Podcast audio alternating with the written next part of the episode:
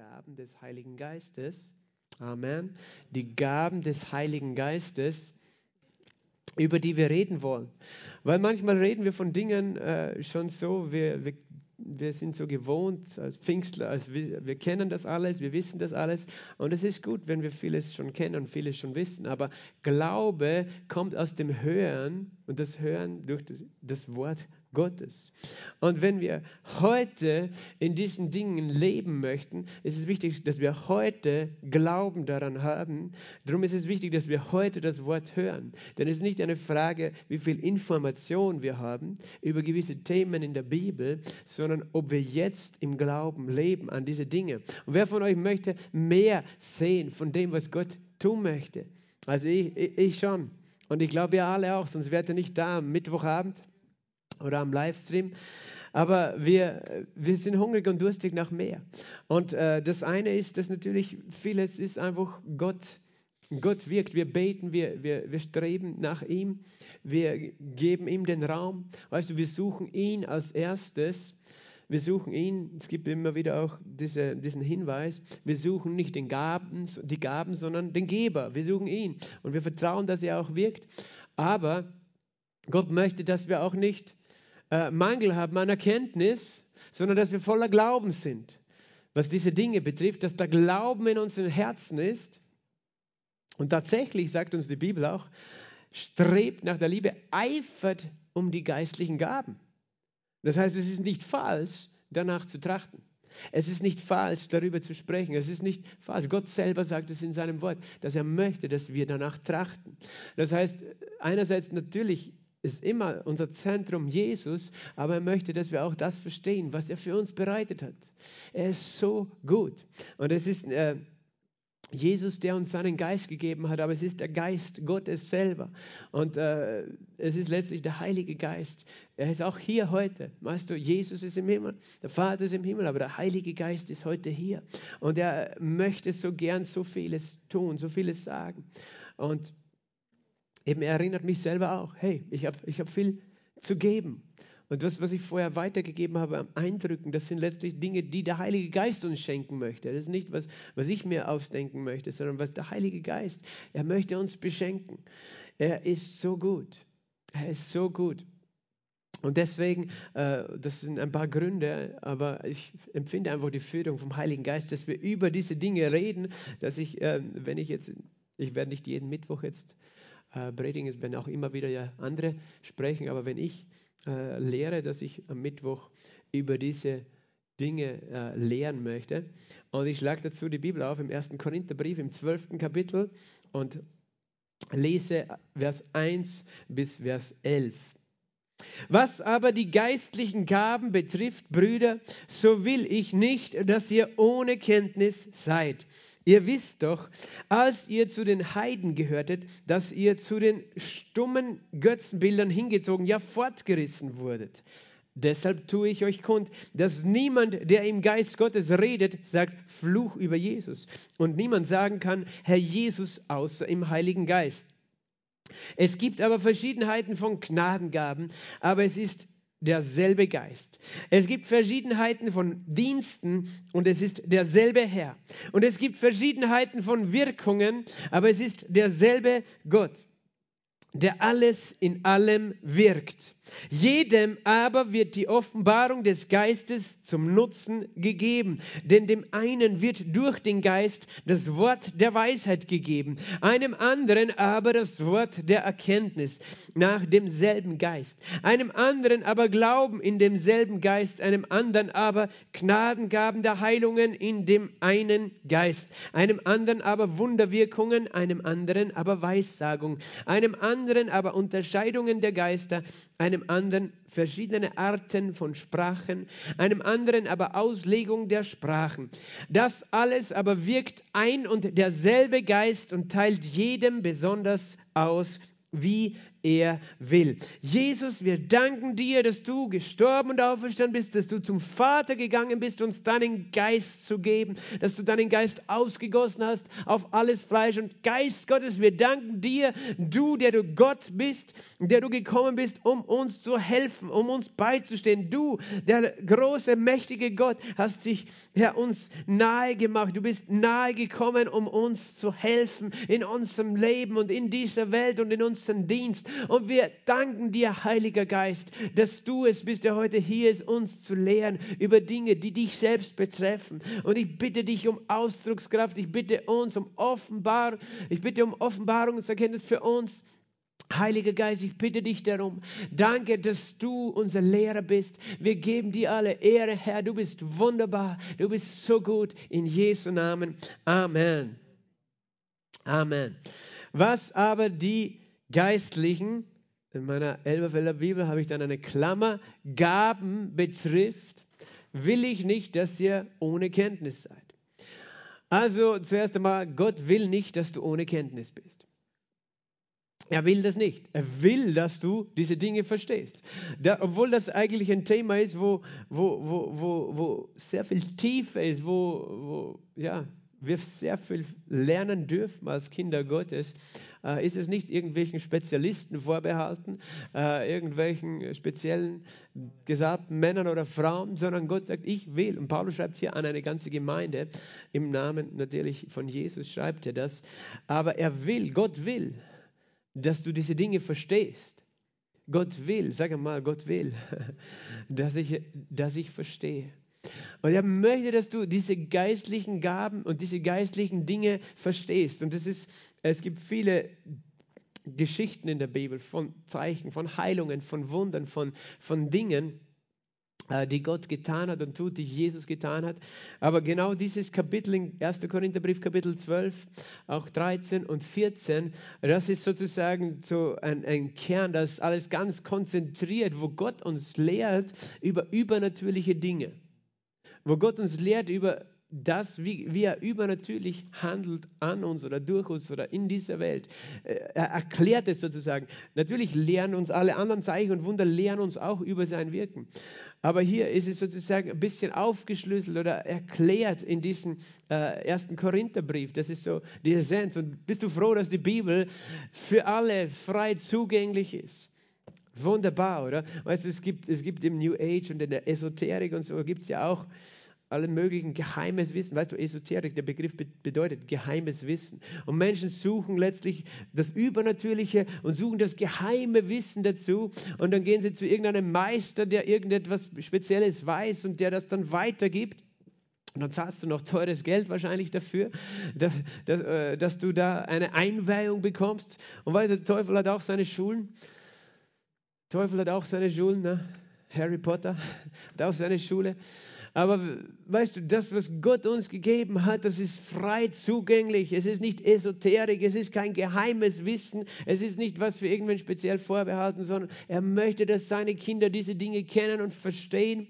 Und er, er verlangt kein Geld dafür, sondern er lässt uns teilhaben an seinem übernatürlichen Wesen, an seiner übernatürlichen Kraft. Und er gibt uns sein Wort und er gibt uns seinen Geist und er möchte das so gerne für uns. Er will das. Das ist wunderbar, weil, weißt du eben, wie gesagt, ich, ich, ich habe ein bisschen eben auch New Age Berührungspunkte gehabt, bevor ich Christ war. Aber eben, das sucht man, das Übernatürliche und man will es so gerne, und sei es Heilungen oder übernatürliche Erfahrungen. Und ich, ich erwähne das immer wieder, das ist gefährlich. Lass die Finger weg davon. Das ist äh, ein Spiel mit dem Feuer und das führt in die völlig falsche Richtung. Da ist nicht Jesus im Zentrum und das ist nicht in dem Sinn, wie Gott es gemacht hat. Aber äh, eben, es ist eben dann irgendwelchen Meistern vorbehalten und so weiter. Aber hier, weißt du, Gott gibt uns sein Wort und es ist für alle seine Kinder. Und er will es noch mehr als ich, dass ich diese Dinge verstehe und, und darin lebe. In, in seinem, wir, wir sind berufen für ein übernatürliches Leben. Und wir reden eben über die Gaben des Heiligen Geistes. Und er möchte das so gerne. Das heißt, er ermutigt uns. Wir strecken uns zwar aus danach, aber er will es ja. Und das entspannt mich. Er möchte uns beschenken. Äh, dieser Vers er redet eben davon, es beginnt der Satz mit, was die geistlichen Gaben betrifft. Das Wort Gaben ist hier in der Elberfelder Bibel hinzugefügt. Warum? Weil es im Originaltext gar nicht dasteht. Aber es steht im, im, Griechischen so da, dass du es auch schwer verstehen könntest, weil im Griechischen steht nur das Wort Pneumatikos und äh, das kommt von dem Wort Pneuma. Äh, weißt du, was Pneuma bedeutet? Es ist die Luft, der Wind, der Geist. Ne? Äh, Pneumatik kennen wir. Ne? Das ist äh, in der Mechanik die Wirkung der, der Luft oder von Gasen, ähm, wo man eben damit eben Dinge bewegen kann. Pneumatisch, äh, Pneuma eben Geist, äh, kann, kann, auch sein, kann auch für Seele stehen, für den Geist des Menschen eben. Und äh, natürlich, wenn es äh, um, um Gottes Geist geht, ist es der Heilige Geist, Pneuma. Und Pneumatikos, das heißt einfach das Geistliche, oder äh, das ist in der Mehrzahl, das Wort die geistlichen Sachen in Wirklichkeit. Also es, es, bezieht sich gar nicht nur auf die Gaben oder Geschenke des Heiligen Geistes, sondern alle Dinge, die mit dem Geistlichen zu tun haben, Dinge, die der Heilige Geist tut, gibt, wirkt. All diese Dinge, das ist Pneumatikos, eben Pneuma, der Geist, der Geist Gottes. Im Hebräischen wäre das das Wort Ruach, aber eben äh, hier eben das Wort Pneuma. Ne? Und äh, das ist eben hier gemeint. Also das, und das der Begriff Gaben ist hinzugefügt, weil es sinngemäß am nähersten kommt zu dem, was hier Paulus beschreiben möchte. Aber es ist mehr als Gaben gemeint mit diesem Wort. Das heißt, Gott sagt, all die geistlichen Dinge, alles, was diese unsichtbare Welt Gottes betrifft, was hier, hier auf dieser Erde noch gar nicht versteht. Ich will, dass ihr das versteht. Ich will, dass ihr meine geistliche Welt, meine geistliche Dimension versteht und wie ich wirke und wie ich handle. Ich will das. Das heißt, wir, weißt du, wir lernen in der Schule praktische, natürliche Dinge. Wir lernen lesen, schreiben, rechnen und das ist gut. Das sind natürliche Dinge, mit denen wir äh, gelernt haben als Menschen, dass wir unser Leben leichter machen. Du lernst natürliche Dinge und kannst sie anwenden. Und Gott Gott sagt, du, du sollst auch geistliche Dinge lernen. Le Dinge, die geistlich sind. Und das ist nicht irgendwie so äh, eben für einen Esoterik-Club irgendwas Abgehobenes, sondern das ist für jedes Kind Gottes. Für jedes Kind Gottes, dass wir das lernen dürfen. Ich will nicht, dass ihr ohne Kenntnis seid, sondern Du kannst es auch positiv formulieren. Ich will so gern, dass ihr diese Dinge versteht, sagt Gott hier äh, zu uns er redet dann weiter. Und natürlich, diese Briefe sind geschrieben auch mit einem Anlass immer. Das heißt, Paulus hat sich auch bezogen darauf, wie die Situation in Korinth war. Es war nämlich so, sie hatten einerseits sehr viel von den Gnadengaben, sagt, sagt er ganz am Anfang des Briefes, sie hatten keinen Mangel an den Gnadengaben. Das war eine Gemeinde, die waren sehr hungrig für den Heiligen Geist. Und das ist nicht selbstverständlich, weil jede Gemeinde äh, steht woanders. Es gibt Gemeinden, die strecken sich danach aus, sind hungrig danach und andere sind so extrem, äh, dass sie Angst haben davor und richtig dagegen sind, weil sie denken, okay, das Geistliche, das kennen wir nicht, das können wir nicht verstehen, das können wir nicht kontrollieren, das ist gefährlich, da können sich auch falsche Geister hineinmischen sozusagen wir wollen nicht in die falsche Richtung geleitet werden, also besser mal lass die Finger davon. Und das, das wäre schade, oder? Wenn Gott uns geistliche Geschenke macht, aber wir sagen, nein, alles, was, was unsichtbar ist, das wollen wir nicht. Und tatsächlich ist es natürlich ein, ein Bereich, wo es umso wichtiger ist, dass wir darüber lehren, damit wir nicht in die Irre gehen. Aber äh, nur weil irgendwo etwas schiefgegangen ist, können wir nicht die Türen davor verschließen. Und ich sage dazu, dass Geistliche, manche Leute eben sind speziell angezogen davon, von den unsichtbaren Dingen.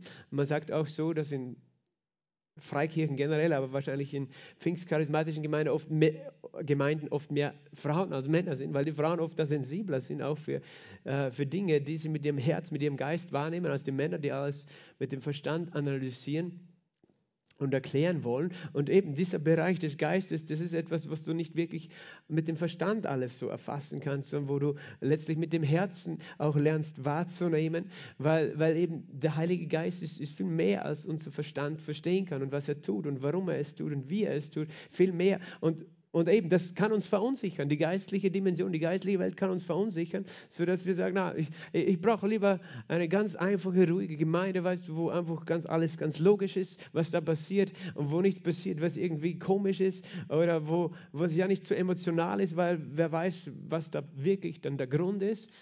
Ja, es kann auch Ängste auslösen, diese geistliche Dimension.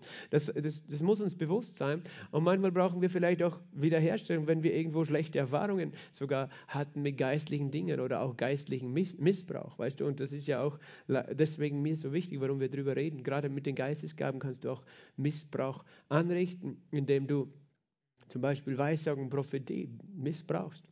Weil wenn du sagst, der Herr hat gesagt, der Herr sagt das und das, äh, wer, wer, wer, wer bist, bin dann ich, dass ich das in Frage stelle, was du sagst.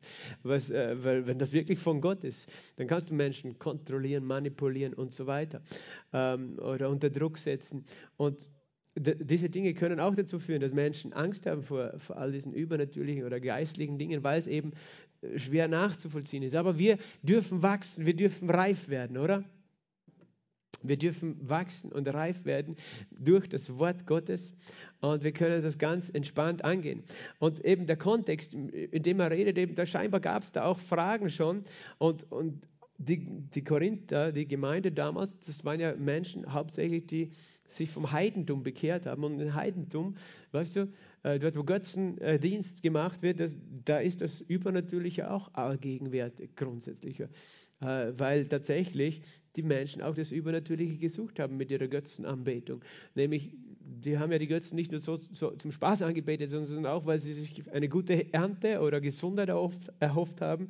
Das ist das eine, dass man sozusagen irgendwelche Götzen gesucht hat, um, um Segen zu empfangen, aber auf der anderen Seite auch um Schutz und, und äh, äh, zu, zu haben oder Kraft zu haben, Kraft letztlich auch gegen die Feinde zu haben, übernatürliche Kraft zu haben. Das, äh, und Götzendienst hat dann immer auch die Auswirkung, dass tatsächlich Dämonen Macht bekommen an Orten oder in, in Regionen oder in Ländern, wo auch immer, und, und, und, und, und Menschen sozusagen dann auch in diesen Zwang kommen. Sie müssen ja diesen Götzen dienen, weil sonst äh, die Götzen ihnen auch Strafe geben würden, sozusagen.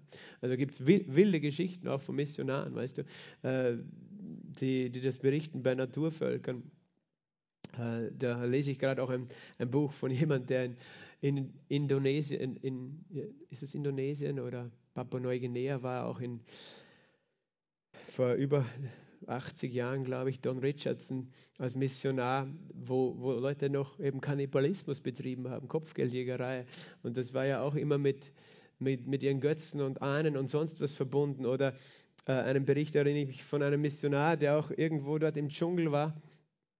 Und einmal im Jahr eben da da, da, war das Volk in großer Furcht, weil das war die Nacht der Dämonen, der Geister. Und, und in dieser Nacht würden irgendwelche Kinder oder Menschen sterben. Also hat man versucht, diesen Götzen Opfern zu bringen, damit das nicht passiert. Aber da sind sehr viele übernatürliche Dinge passiert. Und das heißt, im Heidentum ist auch das Übernatürliche und die geistliche, unsichtbare Welt sehr präsent. Und äh, das ist natürlich auch für die Korinther, die, die, die, haben sich dann bekehrt, haben das hinter sich gelassen und jetzt äh, einerseits wollen sie sozusagen auch die, die, den Geist Gottes erleben oder einladen, auf der anderen Seite ähm, haben sie auch Angst, dass da irgendwas vom Heidentum mit hineinkommt. Weißt du, und ich möchte das auch so nebenbei sagen, in Afrika gibt es auch viele Männer Gottes, mächtige Propheten, die große Wunder tun, aber äh, wenn, wenn du dann ein bisschen da Hintergrundinformation bekommst, dann kommst du darauf, dass, dass nicht immer alles, was dort passiert, tatsächlich vom Heiligen Geist ist. Ähm, da gibt es Leute, die tatsächlich noch etwas mitnehmen von ihrem alten Leben oder ihren alten Religionspraktiken und dann sozusagen auch Zauberei betreiben im Namen Jesus. Und äh, Leute kommen in Scharen, weil da irgendwelche Wunder passieren. Pedro, das stimmt, oder? Du weißt das. Pedro ist aus Afrika, das stimmt, sagt er. Ähm, und, äh, und glauben, ja, weil der jetzt den Namen Jesus ausspricht, passiert alles tatsächlich im Namen Jesus. Aber Gott allein kennt das Herz. Und die Bibel redet auch von einem Beispiel Simon, dem Zauberer, der sich bekehrt hat, der Zauberei betrieben hat, weißt du, bevor er gläubig war. Tatsächlich Zauberei. Und die Menschen waren so beeindruckt, dass sie in Scharen zu ihm gelaufen sind. Das heißt, es hat auch funktioniert, was er gezaubert hat. Auch in Indien passiert das, weißt du, diese Gurus, die können irgendwelche Dinge manifestieren. Zum Beispiel auf einmal ist ein, äh, ein Teller mit Weintrauben. Sie haben das hergezaubert sozusagen. Und du denkst, ja, das gibt es nicht. Aber das, das, passiert heute noch in Indien. Dass solche Gurus, und dann gibt es Europäer, die dann ganz beeindruckt sind, was die alles können. Aber das ist, das ist nicht von Jesus. Und äh, wie gesagt, Menschen äh, können diese Dinge auch mitnehmen. Und ja, vor kurzem ist jemand gestorben, auch ein Prophet, der sehr umstritten ist, Reinhard Bonke.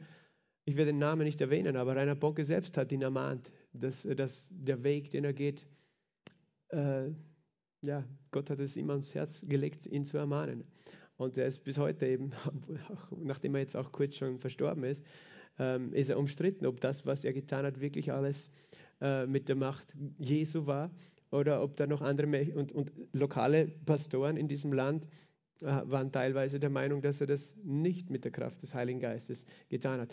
Ich bin ein Außenstehender, ich muss sagen, ich kann das schwer beurteilen, weil gibt natürlich auch andere, die sind eifersüchtig, wenn alle zu dem laufen und nicht zu ihnen. Aber umgekehrt äh, ist es auch eine berechtigte Frage, die man stellen muss. Und das heißt, man muss auch verstehen, äh, das, ist, das ist eine reale Realität. Und das ist auch der Grund, warum manche äh, äh Teile des Leib Christi uns Pfingstlern, Charismatikern gegenüber skeptisch sind. Was, was passiert da wirklich bei denen? Ist das wirklich alles vom Heiligen Geist? Und ich sage auch in, in, in, Österreich oder in Europa, in den Pfingst- und charismatischen Gemeinden ist nicht alles vom Heiligen Geist, was im Namen des Heiligen Geistes passiert. Und äh, deswegen wollen wir lernen, deswegen, wir wollen nämlich einen geraden Weg gehen, wir wollen auf dem richtigen Boden stehen. Und es beginnt natürlich alles mit unserem Herzen, es beginnt mit unseren Motiven dass, dass wir die richtigen Motive haben in unserem Herzen. Aber nicht nur das, auch, dass wir Erkenntnis haben. Weil du kannst das richtige Motiv haben, aber wenn du so äh, wenig äh, Verständnis hast, kann dich der Teufel trotzdem in die Irre führen.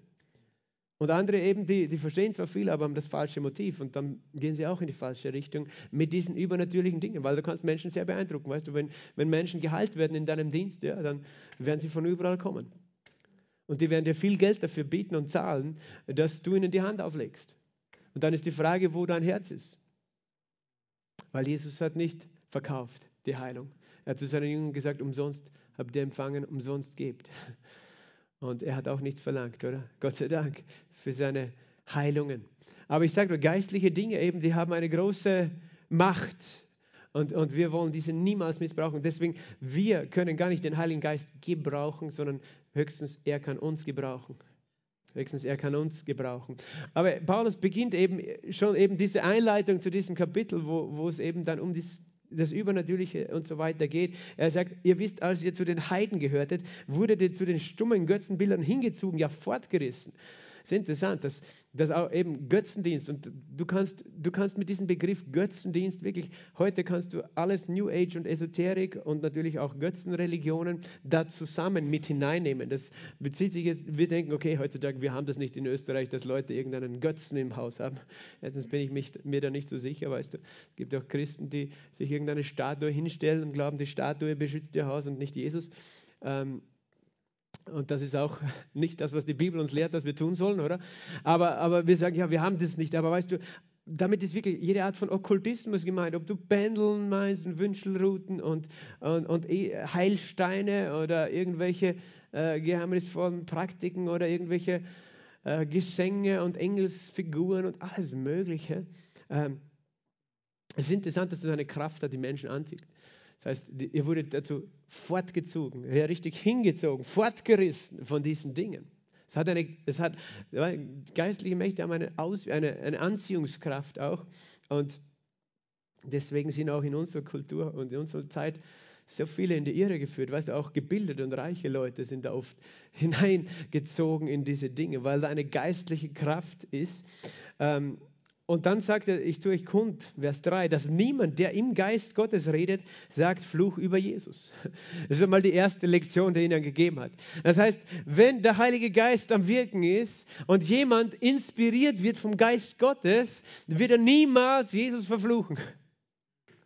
Niemals. Und, und äh, das heißt, ihn, niemals in irgendeiner Weise nicht nur den Namen Jesus verfluchen, sondern gegen Jesus gehen, äh, gegen sein vollbrachtes Werk gehen, gegen das Evangelium gehen. Das wird, es wird nie dagegen gehen. Und das ist schon mal eine Hilfe, wie du das unterscheiden kannst. Das heißt, es wird wirklich Jesus groß machen. Und dann sagt er auf der anderen Seite, und, und niemand kann sagen, Herr Jesus, außer im Heiligen Geist. Und, und das, ist, das ist auch interessant. Äh, was, was heißt das? Ich meine, jeder kann sagen, Herr Jesus, was, das kann auch ein Ungläubiger sagen. Aber der Punkt ist der, eben, es, ich habe schon gesagt, es gibt manche, die können sich sogar den Namen Jesus auf die Lippen heften. Aber wenn wirklich der Heilige Geist gegenwärtig ist und die anderen Menschen ergreift, dann kann er diesen Namen sozusagen nicht achtlos und nicht falsch aussprechen und verwenden.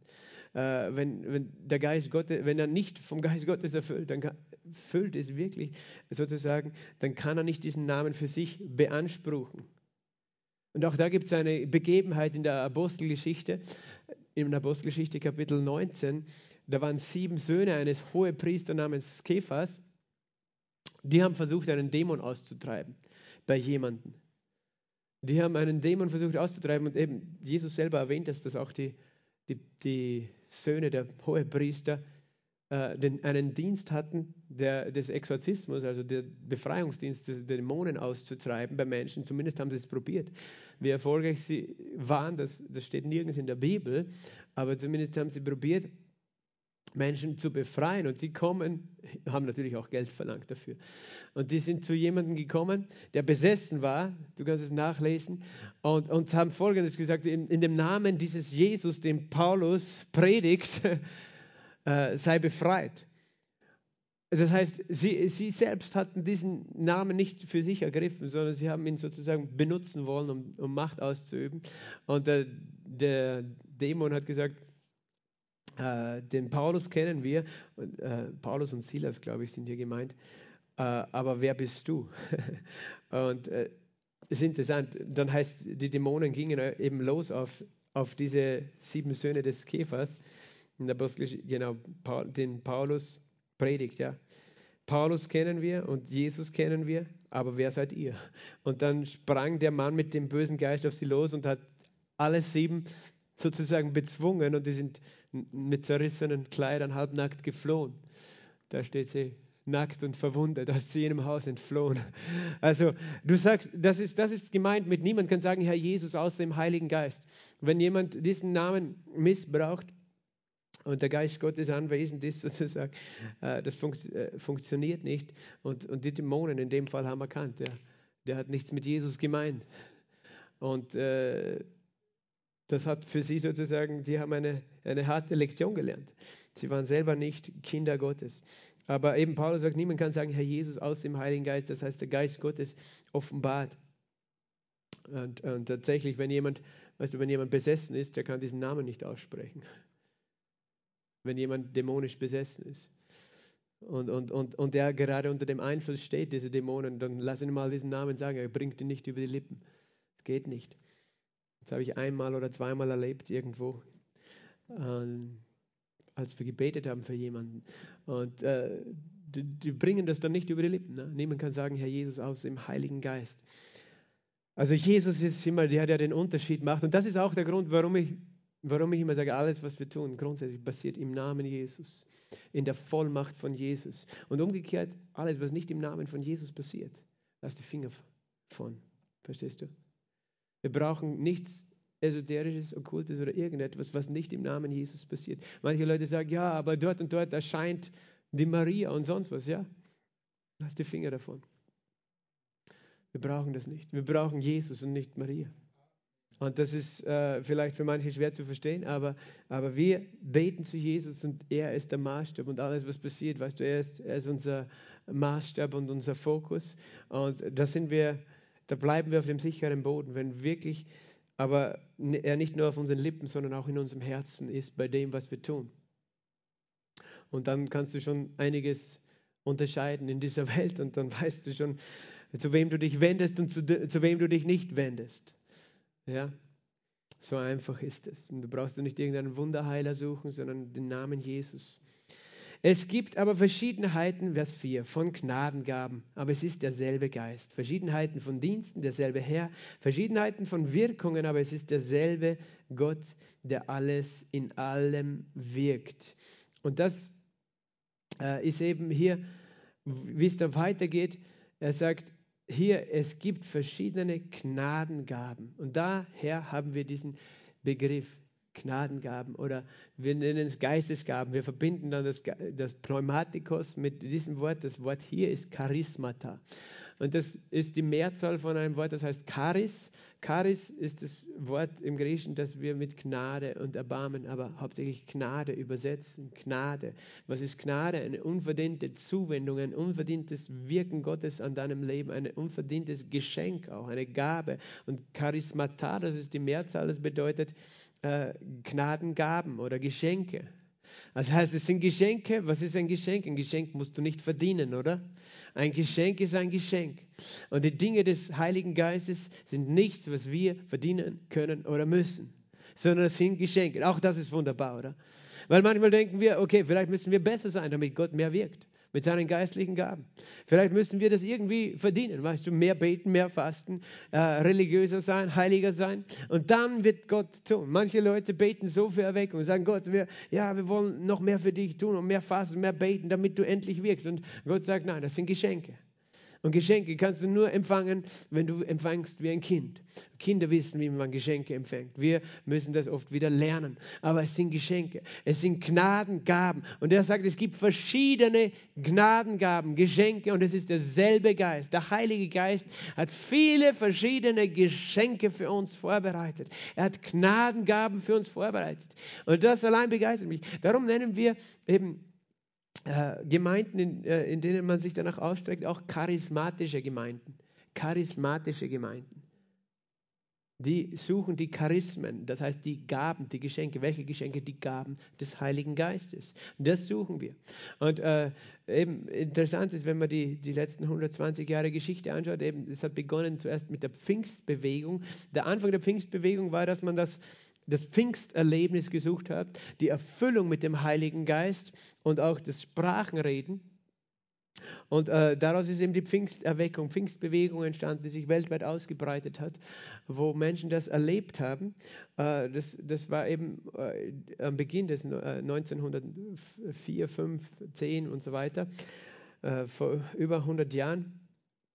Und auch das ist äh, teilweise später ein bisschen eingeschlafen, religiös geworden. Und dann gab es in den äh, 50er, 60er Jahren, 70er Jahren das, was man nennt die charismatische Erweckung oder Bewegung.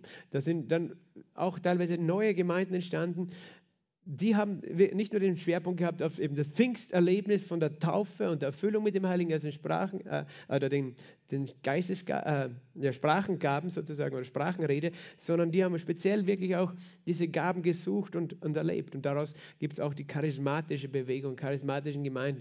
Wir sind in Wirklichkeit eine pfingstlich-charismatische Gemeinde sozusagen, eine Gemeinde, die einerseits diese Taufe, diese Erfüllung kennt oder sucht oder ähm, glaubt und aber gleichzeitig sind wir auch charismatisch. Wir suchen und glauben an die Gnadengaben. Und davon gibt es verschiedene, äh, verschiedene Gnadengaben. Es ist derselbe Geist, Verschiedenheiten von Diensten. Es ist derselbe Herr.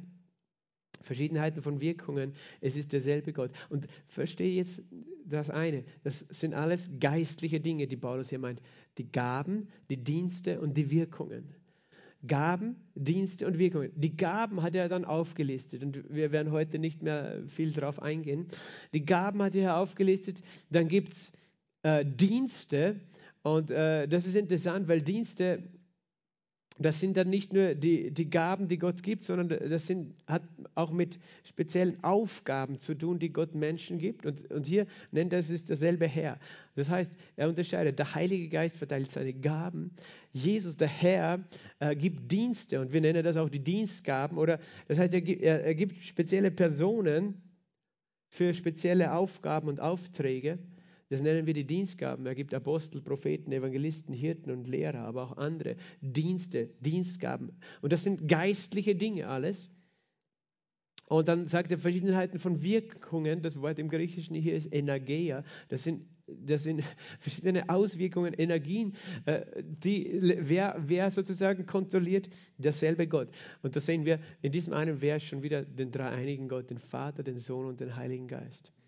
Wir glauben an den Vater, den Sohn, den Heiligen Geist. Und sie alle drei zusammen wirken mit, mit den äh, Dingen des Geistes in unserem Leben. Der, der, Vater mit seinen unterschiedlichen Energien sozusagen wirkt. Jesus wirkt mit Menschen, denen er unterschiedlichen Gaben, Aufgaben zuteilt, die er, die er gibt. Und, und der Heilige Geist wirkt mit speziellen, äh, übernatürlichen sozusagen, ja, ähm, ja, auch Diensten oder, oder Wirkungen, Auswirkungen.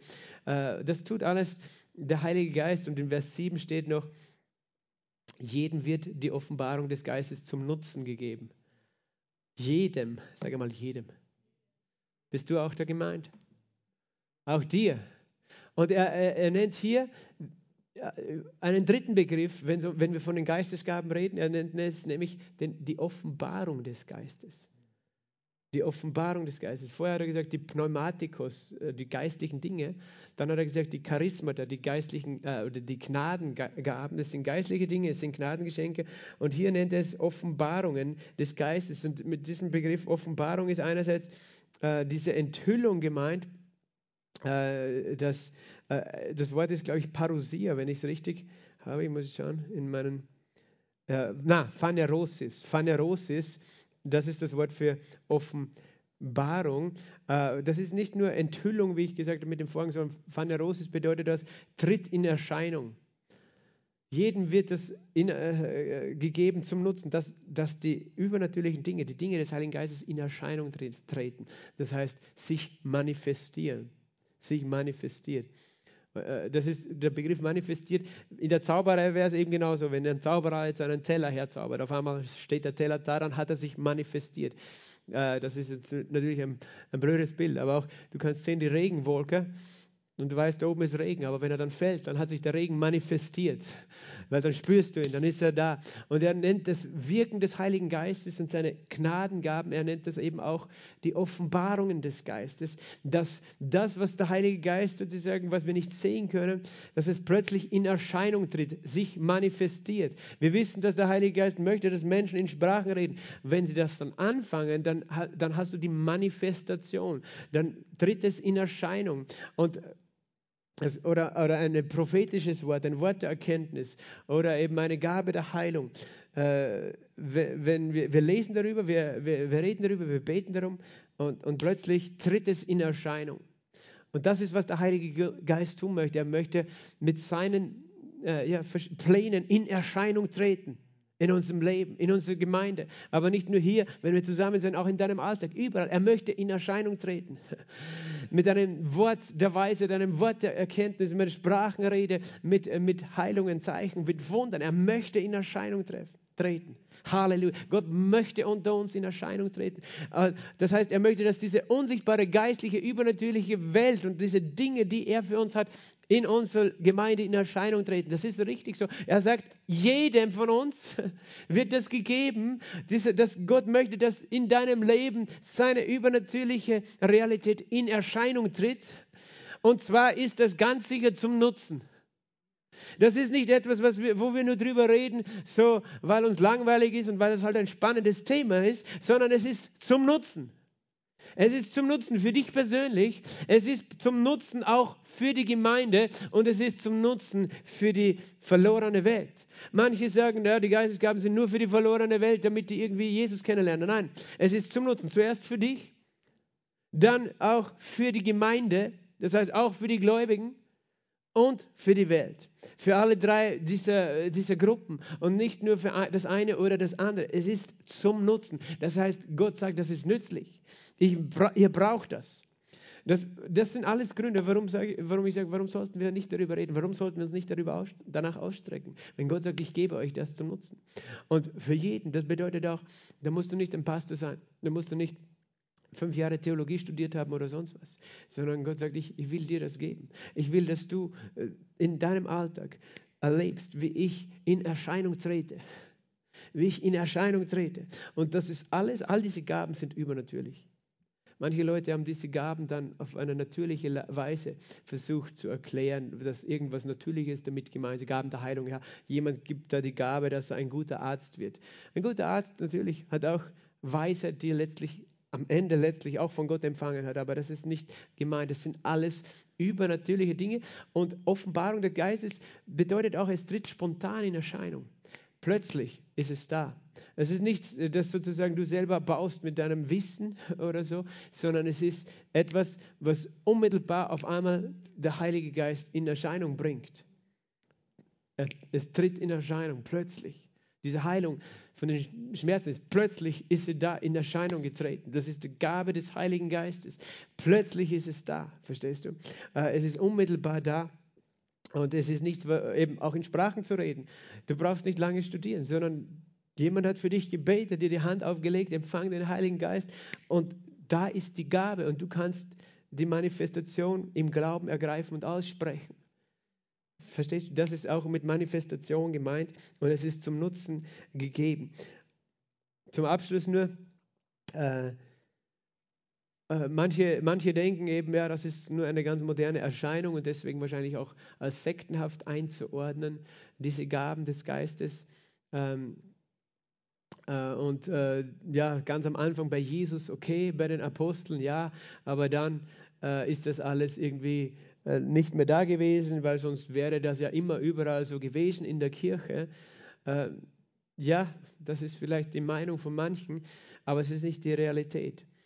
Es ist eine traurige Tatsache, dass tatsächlich dieses, diese geistlichen Dinge sehr in den Hintergrund teilweise gerückt sind in der Kirchengeschichte und äh, sehr wenig darüber bekannt war in der allgemeinen Kirche. Ähm, aber es ist nie so gewesen, dass diese Dinge, diese übernatürlichen Dinge sozusagen ausgestorben waren. Und äh, das heißt, dass die Pfingstbewegung zwar, wir haben davon geredet, vom Spätregen, ist zwar auf eine Art und Weise ein, ein neues Maß und ein neues Wirken des Heiligen Geistes seit 120 Jahren. Aber das, was wir sozusagen erleben, ist nicht etwas, was es vorher nie gegeben hat oder nur ganz am Anfang in der Urgemeinde gegeben hat. Und ich werde nächstes Mal euch die vorlesen, äh, Zitate von verschiedenen Kirchenvätern auch und äh, Kirchen, äh, ja, von der äh, Großkirche auch, die darüber geschrieben haben, über Wunder und Dinge, die Gott getan hat. Auch in, äh, gerade in der katholischen Kirche, weißt du, äh, gibt es auch viele sogenannte Mystiker. Äh, das sind Leute, die eben auch Gottes, Gottes Gegenwart und Gottes Begegnung gesucht haben in der Einsamkeit als Einsiedler oder im Kloster und, und brauchst nur die, die, ein Buch kaufen über die Heiligen in der, in der katholischen Kirche. Weißt du, die haben letztlich alle auch Geistesgaben erlebt. Äh, nur haben sie das oft nicht so benannt aber die haben Erscheinungen gehabt, weißt du, die haben Jesus gesehen, Engel gesehen, die haben Wunder erlebt mit Heilungen, all diese Dinge. Nur haben sie das nicht unbedingt so genannt, wie Paulus es hier genannt war. Und es wurde sozusagen nicht das allgemeine Volk oder in der Kirche darüber gelehrt, aber auch diese, äh, diese Berichte alleine von den sogenannten Heiligen, Warum sage ich so genannt? Weil natürlich haben sie teilweise ein heiliges Leben geführt, aber, aber das heißt nicht, dass, äh, dass alle anderen Gläubigen nicht Heilige waren. Aber ja, sie sind eben oft Vorbilder gewesen mit ihrem Leben. Und die, da gibt es viele, viele Berichte von übernatürlichen Dingen, die genau in diese Kategorie fallen, auch von den Dingen, die wir da lesen. Das heißt, das ist auch nicht etwas, was nur die Pfingstkirche erfunden hätte, sondern gerade in der, in der, in der Mystik auch in der Kirche gefunden wird. Ich sage auch, da muss man vorsichtig sein, nicht alles, was irgendein Mystiker irgendwo erlebt hat, war vielleicht von Gott, da hat es vielleicht auch andere Dinge gegeben, aber grundsätzlich äh, glaube ich schon, dass das sehr vieles passiert ist. Und es ist auch interessant, dass in der katholischen Kirche oft Menschen noch viel offener sind für das Übernatürliche und für den Heiligen Geist und seine Gaben, als in, in Kirchen, äh, wo, wo der Glaube auf eine rein intellektuelle Ebene gebracht wird. Und, und die moderne protestantische Kirche hat teilweise sozusagen alles versucht, nur mehr intellektuell zu erklären, was in der Bibel steht und wo, wo oft Menschen sich sehr schwer tun, das noch zu glauben oder dass, dass Gott übernatürlich wirkt. Aber unsere katholischen Brüder und Schwestern tun sich da oft viel leichter. Ähm, und eben, wir wollen die Bibel darüber studieren und sind dem Herrn dankbar, dass er auch heute noch diese Gaben uns geschenkt hat.